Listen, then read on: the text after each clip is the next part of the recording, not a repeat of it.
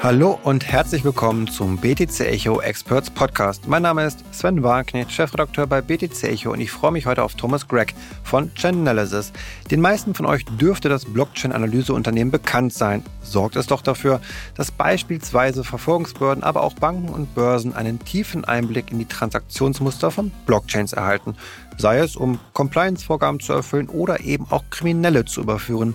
Unter dem Stichwort Cryptocrime möchte ich daher mit Thomas einen Ausflug in die Welt der illegalen Transaktionen machen und erschließen, wie man sie am besten ja, gegen sie vorgeht. Und dazu erst einmal herzlich willkommen, Thomas. Vielen Dank, Sven. Freut mich hier zu sein. Danke für die Einladung. Ja, sehr gerne. Wir haben uns das letzte Mal in Wien ja auch schon mal getroffen gehabt. Das heißt, du bist viel unterwegs und das mir erzählt bei Chainalysis, also deutschsprachiger Raum und auch östliche Länder unterwegs. Wie, wo geht denn da gerade am meisten bei dir? Ja, gute Frage.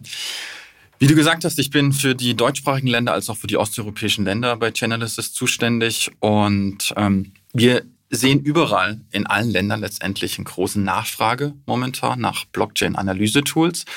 Man kann aber sagen, ähm, in Osteuropa gibt es ähm, spezielle Länder, die sehr kryptoaffin sind. Ja, das ist sowas wie Estland oder Litauen. Das hat häufig damit zu tun, dass sich da viele Kryptobörsen niederlassen, weil dort die Regulierung auch teilweise eine andere ist, wie zum Beispiel in Deutschland, wo es teilweise sehr streng reguliert ist, was natürlich auch seine Vorteile hat, absolut. Aber von daher bin ich letztendlich hier unterwegs, genauso wie in osteuropäischen mhm. Ländern. Und was sind so typische, ich sag mal, Analyse-Dienstleistungen, die jetzt einem Broker, einer Bank oder wem auch immer anbietet? Genau, das ist eine gute Frage. Also letztendlich ist Chainalysis die Blockchain ähm, Analytics Plattform und Datenplattform und basierend auf den vielen Daten und darüber sprechen wir hoffentlich nachher noch so ein bisschen, was für Daten das genau sind, wie die zusammenkommen bieten wir bestimmte Produkte an, die sich an unterschiedliche Zielgruppen richten. Das heißt, es gibt ähm, ein Produkt, das ist eher im Bereich Strafverfolgungsbehörden angesiedelt oder generell Behörden, wo wir sehr detailliert diese Behörden unterstützen können, Kryptotransaktionen nachzuverfolgen, sprich der Spur des Geldes zu folgen, sagt man so. Und auf der anderen Seite haben wir aber auch sehr viele Kryptobörsen als auch größere Finanzinstitute als Kunden. Und da ist der Fokus neben der Strafverfolgung oder weniger als die Strafverfolgung mehr das Thema Compliance und regulatorisch richtig aufgestellt zu sein gegenüber den Regulierungsbehörden in den entsprechenden Ländern, um dort dann auch wirklich all das ähm, machen zu können oder nicht machen zu können, was dort erlaubt ist. Wir wollen jetzt heute nicht zu technisch werden, auf keine, keine Sorge da schon mal, aber ich würde trotzdem noch mal ein bisschen besser verstehen wollen. Also wie zapft ihr da die Daten an? Klar, die Blockchain ist öffentlich und für jeden zugänglich, das wissen wir alle, aber so ein Explorer zum Beispiel. Aber welche Informationsquellen und Datenquellen habt ihr da noch so für eure Analysen? Ja, das ist eine super Frage und ähm, du hast es schon richtig erwähnt. Was viele gar nicht so wissen, ist, dass die Blockchain wirklich sehr, sehr transparent ist und dass man da auch ohne Chain Analysis und ohne Blockchain-Analyse-Tools schon sehr, sehr viele Informationen sich anschauen kann. Und das geht in den einfachsten Fällen mit einem rudimentären Blockchain Explorer, der auch kostenlos und, und frei zugänglich ist. Die Schwierigkeit dabei ist aber letztendlich, dass wenn ich mir solche Transaktionen über einen Blockchain Explorer anschaue, dass ich da letztendlich nichts anderes habe als eine Aneinanderreihung von wilden Buchstaben und Zahlen, die mit anderen wilden Buchstaben und Zahlen miteinander kommunizieren. Das sagt mir jetzt relativ wenig darüber aus, wer hier miteinander kommuniziert. Und das ist das, wo wir ein bisschen Transparenz reinbringen und da haben wir unterschiedliche Datenquellen. Und ähm, eine große Datenquelle ist natürlich die Blockchain an sich und die verschiedensten Blockchains an sich, wo wie wir untersuchen und auch abspeichern. Auf der anderen Seite gibt es sogenannte OSINT-Informationen. Das steht für Open Source Intelligence, die wir dazu auch anreichern. Wir scannen bestimmte Webseiten, wir scannen bestimmte Darknet-Foren auch, um ganz genau zu verstehen, ob da entsprechende Wallet-Adressen auftauchen in Verbindung mit bestimmten Kriminalgeschichten. Auf der anderen Seite haben wir natürlich unsere Kunden, die auch sehr, sehr aktiv sind auf unserer Plattform und die natürlich auch daran interessiert sind, die entsprechenden Daten zu attributieren und zu taggen. Das heißt, das ist auch so ein bisschen ein Community-Gedanke. Auf der einen Seite die großen Kryptobörsen, die natürlich auch in Transaktionen involviert sind ihrer Kunden, wo sie sagen, Mensch, da ist vielleicht ein Flag, ähm, da sollte man mal genauer reinschauen. Das sind Informationen, die an uns herangetragen werden, genauso von den Strafverfolgungsbehörden.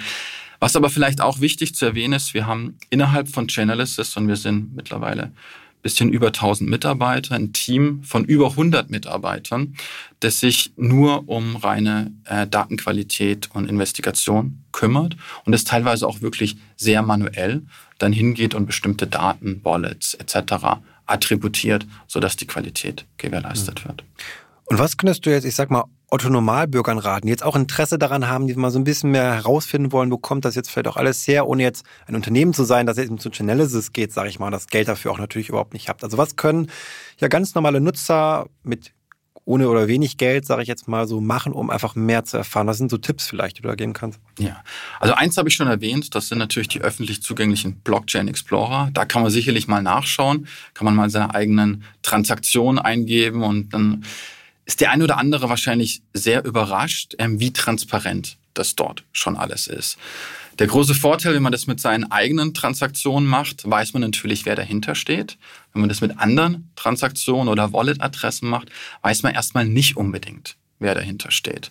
Und da kommt dann wieder auch die Blockchain-Analyse ins Spiel, ähm, weil was wir letztendlich machen, ist dann versuchen, aus diesen bestimmten Wallet-Adressen, die erstmal ja sehr pseudonym sind. Das heißt, man spricht immer ganz gern von Anonymität im Bereich Blockchain, was definitiv nicht so ist, aber es ist eine gewisse Pseudonymität. Das heißt, ich verbirge mich hinter einer Wallet-Adresse, weiß aber erstmal nicht, was sich dahinter verbirgt. Und was wir machen, ist, wir nehmen verschiedene Wallet-Adressen und machen die transparent und sagen, hinter diesen steckt zum Beispiel eine Kryptobörse.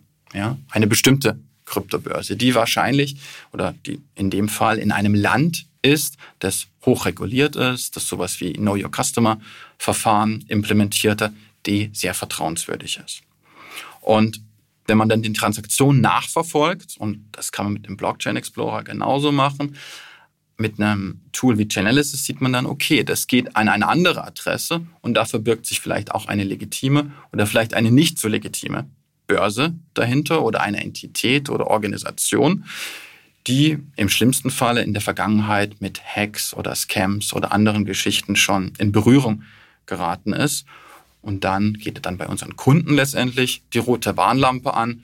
Persönlich könnte man darauf zurückgreifen, dass man dann zum Beispiel auch solche OSINT-Informationen einfach mal googelt. Das ist wahrscheinlich der Tipp, den man dem einen oder anderen dann noch geben kann. Okay, und im nächsten Schritt möchte ich mich dem bekannten Themenblock der Anonymität widmen, die auch immer oft hervorgerufen wird, so als kleine, ja, bevor zur Kriminalität dann auch wirklich kommen als Vorstufe und ähm, wo Anonymität natürlich nichts mit Kriminalität zu tun haben muss. Das immer sei gesagt an dieser Stelle, aber ganz plump gefragt, kann es anonyme Bitcoin-Transaktionen geben? Das wünschen sich sehr viele Leute, ja. Ähm, von Anonymität können wir in der Blockchain, gerade bei Bitcoin, nicht sprechen. Ja, ähm, man kann von Pseudonymität sprechen, das habe ich gerade eben erwähnt. Ähm, das heißt, man verbirgt sich hinter dem Pseudonym einer Wallet-Adresse. Und es ist erstmal nicht ersichtlich, welche Person oder welche Organisation sich dahinter verbirgt. Und ich, genauso wie du, wir können mehrere Wallet-Adressen haben und wir wissen auch erstmal nicht, wer dahinter steht. Um sowas aufzulösen, ähm, bedarf es auf der einen Seite sowas wie Blockchain-Analyse, was dann eben auch von vielen Strafverfolgungsbehörden zum Beispiel genutzt wird, um da ein bisschen tiefer reinzuschauen. Das gibt aber hauptsächlich Aufschluss daraus, in welche ähm, in welche Dinge ähm, diese Transaktionen verwickelt worden sind. Gab es da in der Vergangenheit vielleicht schon mal entsprechende Wallets, die mit Scam belastet waren, die mit Hacks belastet waren, etc., was dann wieder Indiz dafür gibt, dass man näher schauen sollte. Die wirkliche Person, sprich die Identität, die kriegt man über ein Blockchain-Analyse-Tool auch nicht raus. Ja, das heißt, auch alle Daten, die wir in unserer Datenplattform haben, die sind erstmal nicht personenbezogen, sondern das ist dann wirklich Teil und Aufgabe der Strafverfolgungsbehörde, zu sagen, okay, ich sehe, dass bestimmte Transaktionen jetzt an eine Kryptobörse gegangen sind und dann ist es anhand der Strafverfolgungsbehörde mit ähm, entsprechender Paperwork, das natürlich dort getan werden muss, ähm, heranzutreten und zu sagen, okay, wir hätten gern mal die KYC-Informationen zu diesen Wallets und das funktioniert mittlerweile sehr, sehr gut. Das heißt auch, die großen, etablierten und regulierten Kryptobörsen sind da ähm, mittlerweile sehr gut geworden und der Zusammenarbeit mit den Strafverfolgungsbehörden. Okay, das heißt aber auch, eigentlich wird da alles immer weniger anonym. Das heißt, umso mehr Transaktionen wir einfach haben, die nehmen ja Sekunden, also praktisch immer weiter zu, jeden Tag ein bisschen mehr und umso mehr Daten verifiziert worden sind, also durch Kryptobörsen, die jetzt ja auch mal viel genauer vorgehen müssen, als noch vor drei oder fünf Jahren der Fall war, das heißt, das ist eine Tendenz eigentlich, selbst wenn ich nicht den Namen direkt rauskriege, unmittelbar, aber durch die Touchpoints, die immer hinterlassen werden, durch die Spuren, durch eine Ein- oder Auszahlung auf einer zentralen Börse, dass dann ein Muster sich ergibt, was im Grunde genommen ja eher Kriminelle ausfindig machen lässt, als jetzt bei normalem Zahlungsverkehr das der Fall ist. Nee, das ist absolut richtig, was du sagst, Sven. Und ich glaube, das ist auch ein großer Vorteil. Ja, ähm, und es geht hauptsächlich darum, die illegalen Machenschaften dort aufzudecken. Das heißt, ich denke, jeder von uns, du und ich, wir haben da wenig zu verbergen und sollten dort auch nichts verbergen. Aber es geht darum, die illegalen Aktivitäten aufzudecken. Und dafür ist es ein gutes Mittel und dafür gibt es natürlich bestimmte Patterns, ähm, Artificial Intelligence und andere Muster, die man dann ähm, verwenden kann und die wir auch verwenden bei Chainalysis, um dort Transparenz reinzubringen. So eine Sonderform sind ja die Privacy Coins. Am bekanntesten hier ist Monero und auch noch Zcash ist recht bekannt. Und da wäre jetzt auch nochmal natürlich wieder die wiederholte Frage, wie anonym sind denn diese Privacy Coins? Mhm. Ja, also rein von der Architektur her im Vergleich zu sowas wie Bitcoin garantieren die natürlich eine höhere Anonymität. Das ist ganz klar. Letztendlich spielen die aber gar keine große Rolle, wenn es um Kriminalität geht. Das heißt, wir tracken ja viele ähm, Kryptowährungstransaktionen oder fast alle auf den bekannten Blockchains. Und Monero spielt eine untergeordnete Rolle. Wieso ist das der Fall? Um letztendlich illegale Aktivitäten zu vollziehen, brauche ich letztendlich ein liquides Mittel dafür. Und Monero ist nicht sehr liquide, das heißt, es gibt davon nicht so viel. Und es ist mittlerweile definitiv im deutschsprachigen Raum sehr, sehr schwierig, auch Monero zu erwerben oder letztendlich auch zu veräußern. Kann es da vielleicht sogar sein, dass schon manche Dienstleister auch Angst haben, das vielleicht zu listen, weil man glaubt, vielleicht kommt eh bald ein Verbot von der EU oder wie auch immer, dass man sagt, nee, Privacy Coins erlauben wir gar nicht mehr, dass man sagt, okay, als Coinbase, Binance, Bitpanda, keine Ahnung, wie auch immer, wir lassen das einfach sein. Also ich glaube, das ist eine Tendenz, die wir heute auch schon sehen. Ich glaube, es ist sehr, sehr schwierig, genau mhm. auf den genannten Kryptobörsen Monero heute schon oder noch zu erwerben. Müsste man mal nachschauen, aber ich glaube, das ist nicht mehr so gängig. Okay, und eine andere Rolle bei der Verschleierung der, der Identität spielen diese Kryptomixer da. Es war ja schon Politikum gewesen, auch in den USA hat man da sehr viel zu berichtet gehabt. Tornado Cash war da so ein ganz bekannter. Und kannst du uns da vielleicht mal so ein bisschen abholen über die Rolle der Kryptomixer, was die eigentlich auch leisten können oder was vielleicht auch nicht? Kryptomixer ist ein anderes ähm, Tool, das sehr häufig genutzt wird, ähm, um zu verschleiern, was dort ähm, vor sich geht mit den Transaktionen. Das heißt, ich gebe bestimmte Bitcoins oder andere Kryptowährungen in so einen Mixer rein. Da wird es dann, wie der Mixer schon sagt, einmal durchgemischt mit verschiedenen anderen Adressen und äh, Bitcoins, die aus anderen Quellen kommen und dann wieder ausgegeben, um es ganz einfach darzustellen. Auch da ist das Thema, dass um große Mittel an Kryptowährungen durch Mixer durchlaufen zu lassen, bedarf es große Mengen aus anderen Quellen, die dort auch in den Kryptomixern drin sind. Das heißt, das Volumen in den Kryptomixern ist gar nicht so groß, diese Liquiditätspools, die es dort gibt, um da wirklich im großen Sinne diese Geldwäsche oder andere Aktivitäten zu machen. Also das heißt, das große Verbrechen, die große organisierte Kriminalität hat vielleicht nicht das Volumen, was sie bräuchte, oder auch Terrororganisationen, wie auch immer. Aber ich sage jetzt mal, der Kleinkriminelle, der jetzt seine paar Gramm irgendwie im Darknet verkauft hat, für den wäre das dann aber schon eine gute Option das muss er selber für sich entscheiden, ob ja. das für ihn eine gute Option ist oder nicht. Ähm, was ich sagen kann, ist, es gibt dort letztendlich auch Möglichkeiten mit Blockchain-Analyse-Tools ein sogenanntes Demixing von Kryptomixern zu machen. Und auch das ist, was ähm, Strafverfolgungsbehörden mittlerweile gut mhm. unter Kontrolle haben. Ja. Nun sind es ja nicht immer nur Kriminelle, die jetzt ihre ja, Identität verschleiern wollen, sondern nehmen wir mal an, irgendwie Aktivisten im Iran gerade oder so, die politisch verfolgt werden, die wirklich Angst haben müssen, weil sie im, im, nicht in einer Demokratie leben. Für die kann das ja eben auch interessant sein. Und jetzt mal angenommen, du müsstest eben eine Kryptotransaktion machen, die so anonym wie möglich ist. Eben als Aktivist im Iran zum Beispiel gerade. Wie würdest du da vorgehen? Krypto ist vielleicht nicht das beste Mittel dafür, ähm, wenn ich sowas tun sollte. Letztendlich bin ich auch nicht in diesen Aktivitäten involviert. Ja, also Krypto ist generell und ich glaube, das ist wichtig zu erwähnen. Ähm, nicht so anonym, wie viele Leute denken. Es gibt da sehr viele Möglichkeiten, das nachzuvollziehen. Und ähm, das ist letztendlich auch gut. Und ähm, letztendlich sehen wir die Regulatorik in den verschiedenen Ländern immer straffer werden. Es ist ja nicht um irgendwelche Leute, die Gutes im Schilde haben, einzugrenzen, sondern wirklich die illegalen Aktivitäten einzuschränken. Ja, und dann lass uns auch zu den illegalen Aktivitäten kommen, würde ich sagen, im Bereich der Kriminalität wirklich auch mal aufmachen. Und da ist ja auch immer die Frage, wie viel, wie hoch ist denn so der Anteil an kriminellen Kryptotransaktionen, die einen Hintergrund haben, der krimineller Natur ist. Da, da geistern ja viele Zahlen oft herum. Gerade in letzter Zeit, fand ich, gab es da einige Zeitungsartikel auch, die dann so meinen, ja, die Hälfte aller Transaktionen hatten kriminellen Hintergrund. Stimmt das? Wir haben andere Daten und ähm, letztendlich dieser Datenpool, den wir haben, den verwenden wir natürlich auf der einen Seite für bestimmte Services und Produkte, die wir anbieten an diese Kundensegmente, die ich vorhin erwähnt habe. Was wir mit den Daten aber auch machen, ist, wir veröffentlichen ähm, ganz häufig im Jahr bestimmte Reports, ähm, die auch frei zugänglich sind, die haben wir auch auf unserer... Da haben wir auch schon darüber berichtet bei BTC Echo, wenn man da aufmerksamer Leser ist oder Leserin, dann ja, wird man ein paar Zusammenfassungen auch schon kennen. Das ist super. Und, und einer dieser ähm, Reports ist der Crypto Crime Report, den wir da veröffentlichen. Da wird es auch Anfang nächsten Jahres ein neues Ausgabe geben. Was ich mitgebracht habe, sind ein paar Zahlen aus ähm, 2021 und ähm, Vergleich zu 2020. Ähm, das heißt, im, Ver im Jahr 2021 haben wir über alle Blockchains, die wir letztendlich monitoren, ein Volumen von 15,8 Billiarden Dollar gesehen. Das ist jetzt erstmal eine große Zahl und das war sicherlich auch eines der Jahre, wo Krypto mit am Boom war. Und interessant ist, im Vergleich zum Vorjahr 2020 war das ein Anstieg von über 500 Prozent.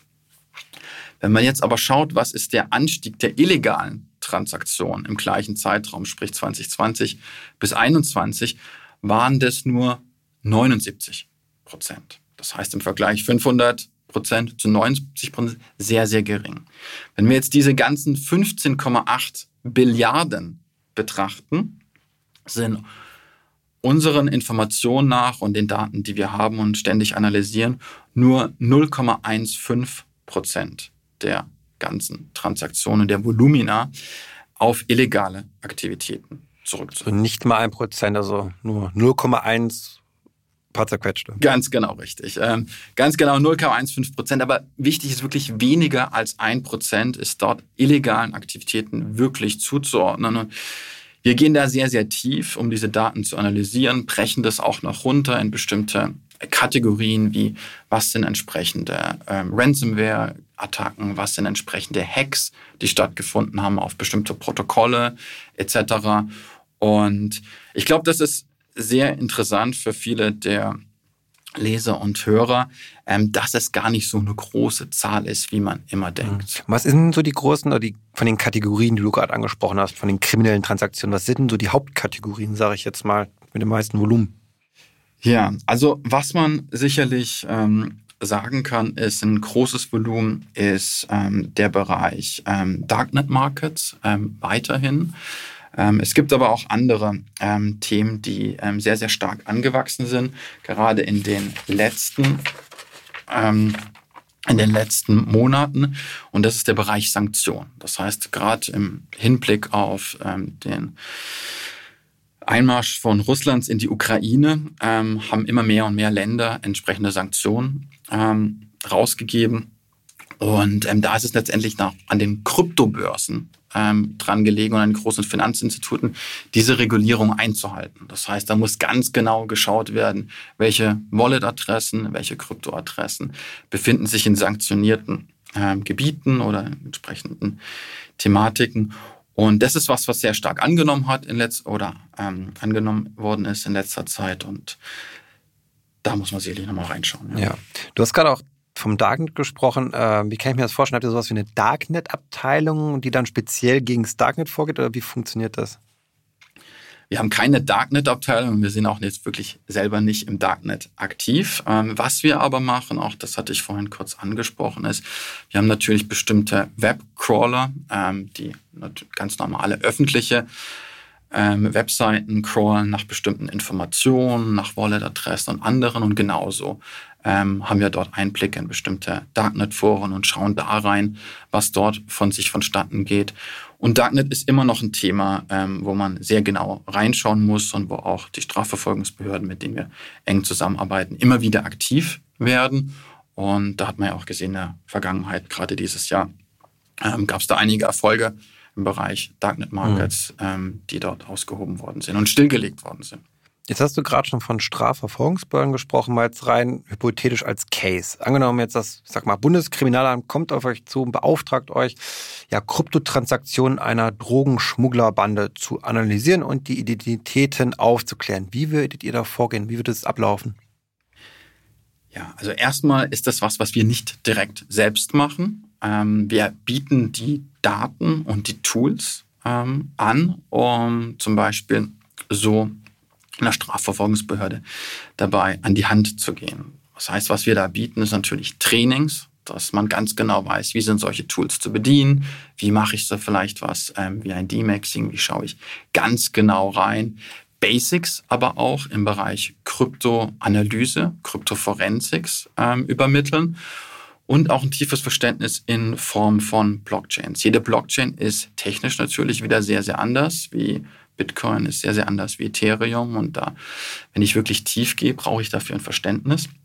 Ähm, was wir auch haben, sind entsprechend ähm, Ermittler auf unserer Seite, die natürlich unterstützen können. Wenn es um ganz knifflige Fälle geht, ähm, da haben wir natürlich sehr, sehr große Expertise. Da unterstützen wir natürlich gern. Aber letztendlich ist es an den Strafverfolgungsbehörden dann wirklich ähm, die, die entsprechenden Kriminellen stichfest zu machen, an die Kryptobörsen zum Beispiel ranzutreten, Personeninformationen ähm, ausfindig zu machen. Das ist was, ähm, wo wir da entsprechend nicht aktiv werden und auch nicht aktiv werden können. Dürft ihr auch nicht an die ganze Geheimhaltung, sage ich jetzt mal, an Informationen, das Bundesnachrichtendienst wird euch dir nicht wahrscheinlich die ganzen Sachen offenlegen. Das wäre nur etwas riskant für ein privates Unternehmen, was ihr auch seid. Das, das äh, geht dann nicht mit dem staatlichen ja, Dogma einher, glaube ich. Und du hast auch gerade schon von Sanktionierung so ein bisschen gesprochen. Und das war ja eben ein großes Thema auch gewesen mit dem russischen Angriffskrieg. Und hat sich diese Befürchtung denn bestätigt jetzt, dass da eben auch viele, ich sag mal, Oligarchen da ihre jetzt in Bitcoin gegangen sind oder ist das eher falsch?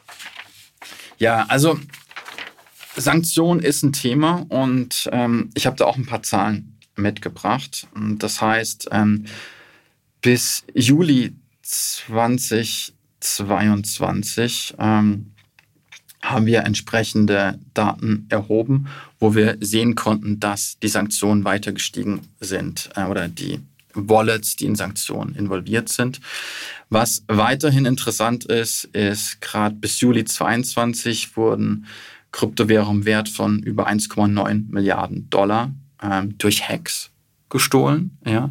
Hat jetzt nicht im ersten Sinne was mit Sanktionen zu tun, aber ähm, wenn man entsprechend hinter den Kulissen schaut, sind viele dieser Hacks teilweise auch mit sanktionierten ähm, Ländern und entsprechenden Kryptowallets dann auch verbunden.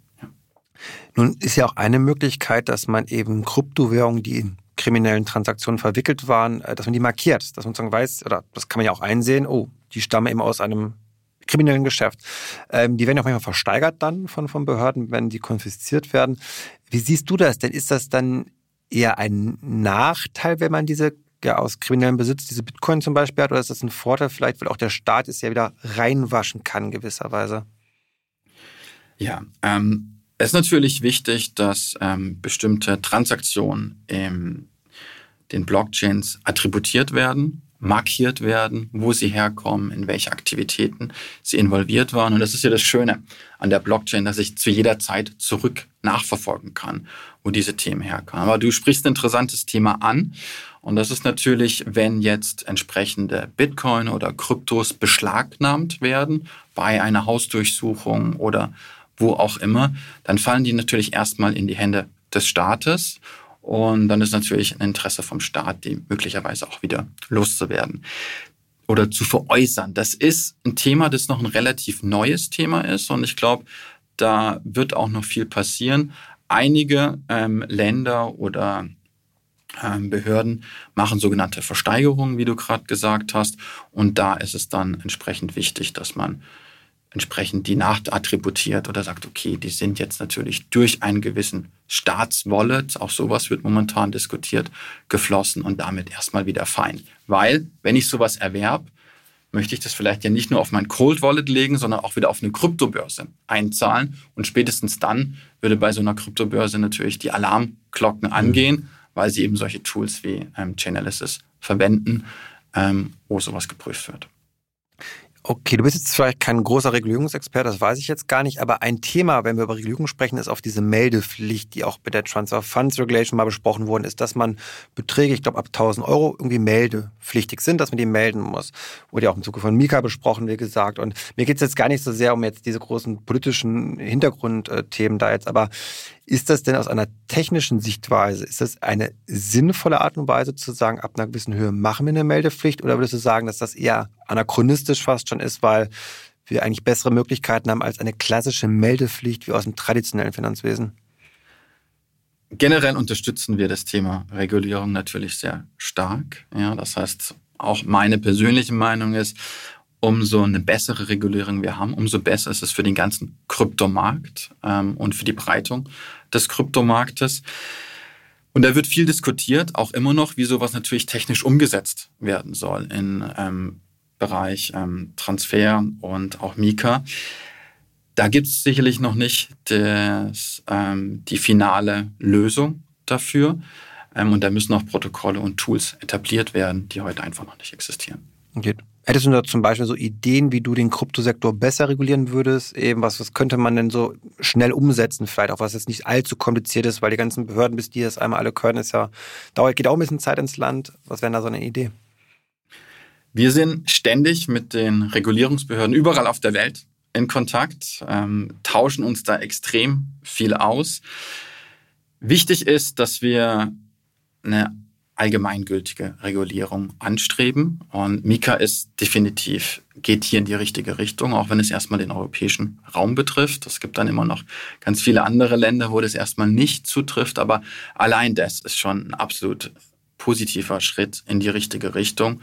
Und alles, was das betrifft, ist definitiv ähm, wegweisend und sollten wir weiter nachverfolgen. Okay, dann sind wir auch am Ende angelangt. Vielen Dank für deine ja, wertvollen Insights, Thomas. Ich glaube, das war eine wichtige Aufklärung einfach mal. Thema Anonymität. Wie kriminell ist der Sektor? Was ist das überhaupt für eine Kriminalität, die wir dort erleben? Thema Sanktionen. Ich glaube, das sind alles Themen, die oft hochkochen, auch sehr emotional diskutiert werden. Ich glaube, das Schöne ist, dass man einfach mal sehr rational an die Sache auch geht, wie das eben macht bei Chainalysis und das einfach mal ja, analysiert. Die Zahlen lügen ja dann auch nicht sozusagen auf der Blockchain, zumindest die Zahlen. Und das ist, glaube ich, ganz wichtig ja, für alle, die sich dafür interessieren. Und euch, liebe Zuhörerinnen und Zuhörer, wünsche ich damit auch alles Gute und sage bis zum nächsten Mal.